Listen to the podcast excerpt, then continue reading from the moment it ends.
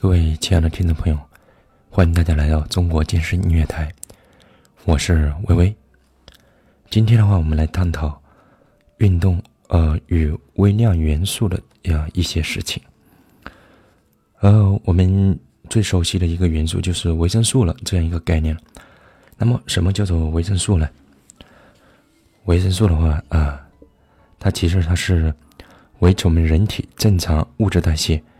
和某些特殊生理功能不可缺少的一个低分子有机化合物，主要的话是参与各种酶的一个组成。因为其结构和理化性质不同，使其啊各具有一些特殊的一个生理功能。在机体中啊，它既不是结构物质啊，也不能提供能量，因此。有些维生素的话，它还不是很稳定，就是呃，容易在那个食物加工当中，或者说在炒或者煮的过程当中的话，容易破坏。就像那个西红柿一样啊，就是你炒一下或煮一下，或者它煮的太久了，这个维生素的话基本上是被破坏了。其实我们日常生活中的话，其实需要啊少量的。这样一个维生素的话，它就可以维持我们，呃，机体的一个正常的一个生理功能。但由于那个维生素的话不能在体内自身合成，所以它需要通过那个食物途径啊，吃的过程当中去获得。因此的话，在保证啊食物中适量的一个维生素和维生素的一个多样性啊，那是啊很重要的这样一个事情。呃，根据维生素的一个分类的话，其实，呃，我们可以分为两类。呃，从那个溶解性来的话，我们可以将维生素分为两大类，即啊，第一啊，水溶性维生素，还有一类就是脂溶性的一个维生素。所谓的一个水溶性的一个维生素的话，它包含有，呃，第一的话，有那个维生素 B 一啊。呃，硫胺素啊，就是所谓的一个硫胺素，就是维生素 B 一，呃，维生素 B 二，啊，这就是我们通常所说的一个核黄素啊，维生素 B 二，还有维生素 B 六啊，叶酸，啊，维生素 B 十二，还有烟酸、泛酸、生物素啊，维生素 C，啊，维生素 C 的话，在柠檬当中比较多一点啊。其实，呃，这些微量元素的话，尤其是在，呃，其实，在女性怀孕的过程当中的话，是非常需要这些维生素的。呃，这里就是稍微提一下啊。然后还有一个就是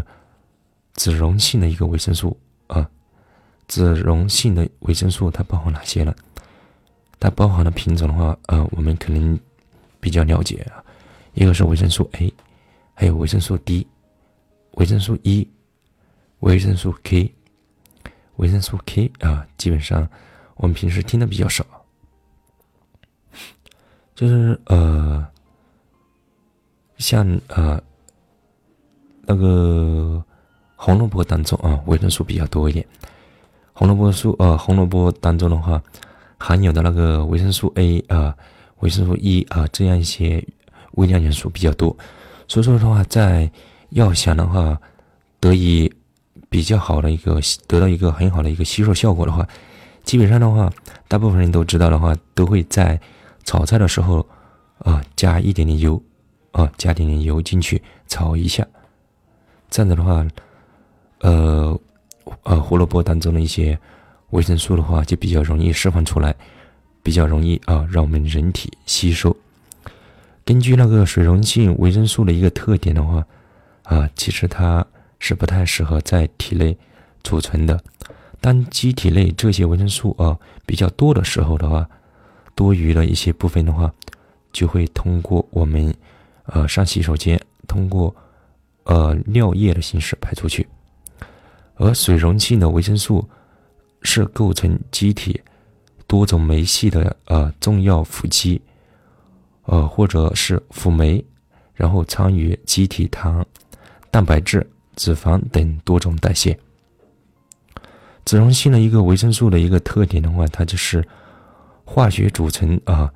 仅仅包含有碳、氢、氧，只溶于那个脂肪和有机有机溶剂啊。这些的话，如果呃学了化学的一些小伙伴的话，就比较懂这样一个呃化学原理了啊。因为维生素它本身它是一种有机化合物嘛，再加上这个脂溶性维生素它这样一个特点，里面的话仅含有仅含有那个碳氢氧，所以说它的结构的话，注定的话只溶解于脂肪和有机溶剂，所以说的话在肠道肠道当中的话，随着那个脂肪经离呃经过那个淋巴系统啊，随脂肪经过淋巴系统才能够吸收。它并不说啊，单纯的就那么好吸收的，它必须啊，在肠道的时候，随着那个脂肪经过淋巴系统，才能够很好的吸收。大部分的话会处在那个啊脂肪组织当中，由那个胆汁少量的会排出去，在呃摄入过量的时候的话，可以在那个肝脏啊这样一些器官当中啊存储。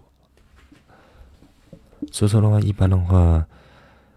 呃，在这肝脏当中的话，那个维生素啊，脂溶性的一些维生素会比含量比较高。然后它这个排泄也慢，如果过量的话，其实，呃，还会引起啊呃一定的中毒现象。所以说维生素，呃，多也并不是一件好事情啊。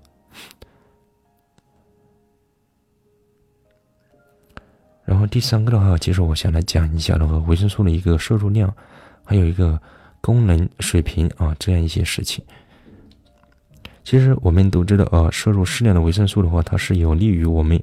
维持组织的一个正常的一个生理功能、物质代谢水平以及那个酶活力。呃，维生素它会参与那个参与一些呃代谢酶呃酶的一些合成这样一些。呃，生理构呃生理化学反应，所以说的话，呃，维生素的话，如果摄入不足的话，达到缺乏这样一个临界点时的话，它就会引起一些机体功能的一些下降，呃，比方说啊，体能下降、功能紊乱啊等等。如果适当的呃增加一点维生素啊啊摄入量的话，它可以提高我们啊酶的活性，然后加快啊代谢速度。但是呃，如果过量的摄入维生素的话，它是呃对人体是有害的，它会出现那个功能降低，甚至会出现一些中毒的现象。所以说的话，呃，凡事的话得有一个适量啊，并非的话是好的东西越多越好。呃，运动的话，它可以导致我们机体啊代谢加强，然后加快。而维生素的话，作为能量代谢。呃，辅助的话，做一个能量代谢辅助因子的话，即使适量的啊供应的话，它是有利于产生能量，并改善那个神经系统功能，从而满足啊运动对我们机体满足运动对机体代谢能力的这样一个要求。运动员的话，维生素的一个需量的话，一般会比啊一般人会高一点，主要是因为的话那个。运动训练啊，会使我们肠道对维生素的一个吸收功能降低啊，并不说的话，你运动的话，你的吸收效果就一定好。反倒是的话，因为那个运动训练，它会使我们肠道然后对维生素的一个吸收的吸收的功能会降低，体内的维生素的一个周转率会加快，而运动中大量的一个排汗，使排出的呃量也会增加，从而造成了一个导致了那个。维生素需求的一个增加，所以说的话，运动员的一个维生素的一个呃供给的话，比一般人会高一点。我们应该遵循那个适量补充原则啊。第四个的话，我们来讲一下那个水溶性啊维生素它的一些呃特征啊。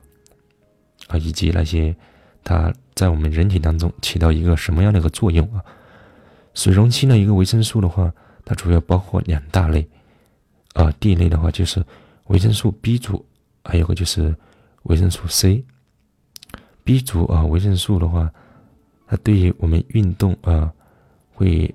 的好处的话，它主要是体现在两个方面。呃，第一个的话，它会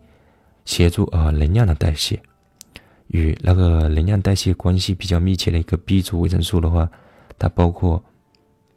呃，其实它们都是一伙的啊。B 族维生素啊，呃，跟这些啊比较关系密切一点维生素 B 一、维生素 B 二、维生素 B 六、烟酸、生物素和泛酸，这些维生素的话，大多数是各种代谢酶的一个辅酶，对于酶的一个催化功能的话。它们是有着直接的影响，其实可以打包成啊，打包说成啊，它们就是一伙的啊，就是比较关系比较密切嘛。然后第二点的话，呃，水溶性维生素的话，呃，这个 B 族维生素的话，它可以维持我们红细胞的一个正常的一个生长和功能。呃，维生素 B 六、维生素 B 十二，还有那个维生素以及叶酸。在这方面的话，呃，的作用的话是非常明显的。当然的话，维生素 C，呃，它也是可以防止，呃，我们肌细胞的一个受损，然后缓解我们肌肉的一个酸痛，促进运动后肌肉的一个恢复。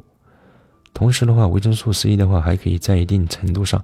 改善我们机体的一个免疫能力和肌肉收缩能力。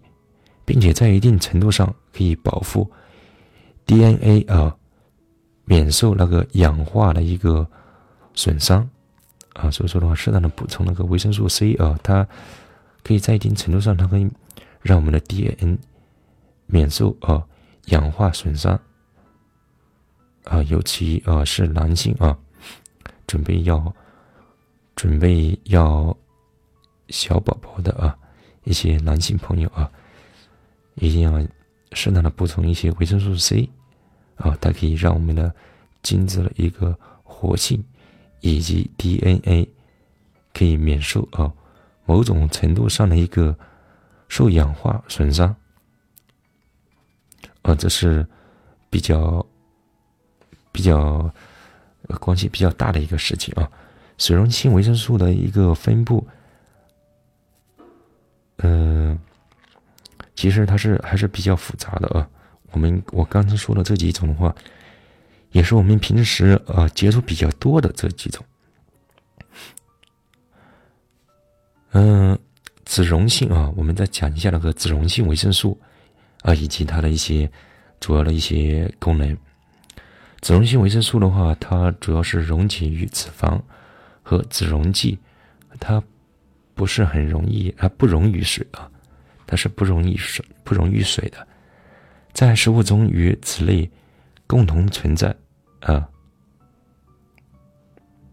它在食物当中的话，与脂类的话是共同存在的。吸收后的话，在体内大部分会存储在那个脂肪组织中，通过胆汁缓慢的排出体外。所以的话，啊，过量服用的话，会造成我们体内的一个呃积蓄。啊，这种积蓄的话，又会进一步的话影响到我们机体的一个正常的一个生理功能，进而影响到人的一个运动能力。因此的话，严啊严格的掌控，呃脂溶性维生素的一个摄入量，是保证脂溶性维生素啊正常正常行使和发挥功能的一个重要前提。嗯，脂溶性维生素的一个分布啊，以及那个。生理的一些功能的话，其实跟啊上面说的那个水溶性维生素的话，它那个呃分布以及功能的话，都差不多啊。啊，也是呃一个非常微量的一个元素，但是会起到非常大的这样一个作用。其实呃，其当中的话也是呃发挥着非常重要的一些呃一些特征在里面。呃，总之的话，无论是水溶性维生素啊，还是脂溶性维生素，缺乏的话，它都可能导致我们运动能力的一个下降，而且已经证实，已已经证实了啊。对于啊缺乏维生素的人的话，补充维生素的话，它是可以增加我们的运动能力的。但是啊，改善运动员呃维生素营养的话，应该通过运动员呃平衡膳食的途径来解决。对于那些进行大强度训练或者摄入呃摄入呃呃过量呃或者呃那个饮食没有规律或者说挑食的一些运动员的话，出现维生素缺乏时，啊，应该对他们啊进行及时的检查，适呃适时适量有呃有的放矢的啊进行一些维生素补充，那是非常必要的。OK，好，今天的话我们就暂且的话先啊说到这里。如有啊更多不懂的啊，会有疑问，会有建议，或者说有哪些啊我可以帮得到你的啊，请留言或者私信我都可以啊。欢迎啊订阅和关注中国健身音乐台，我们下期不见不散。再见。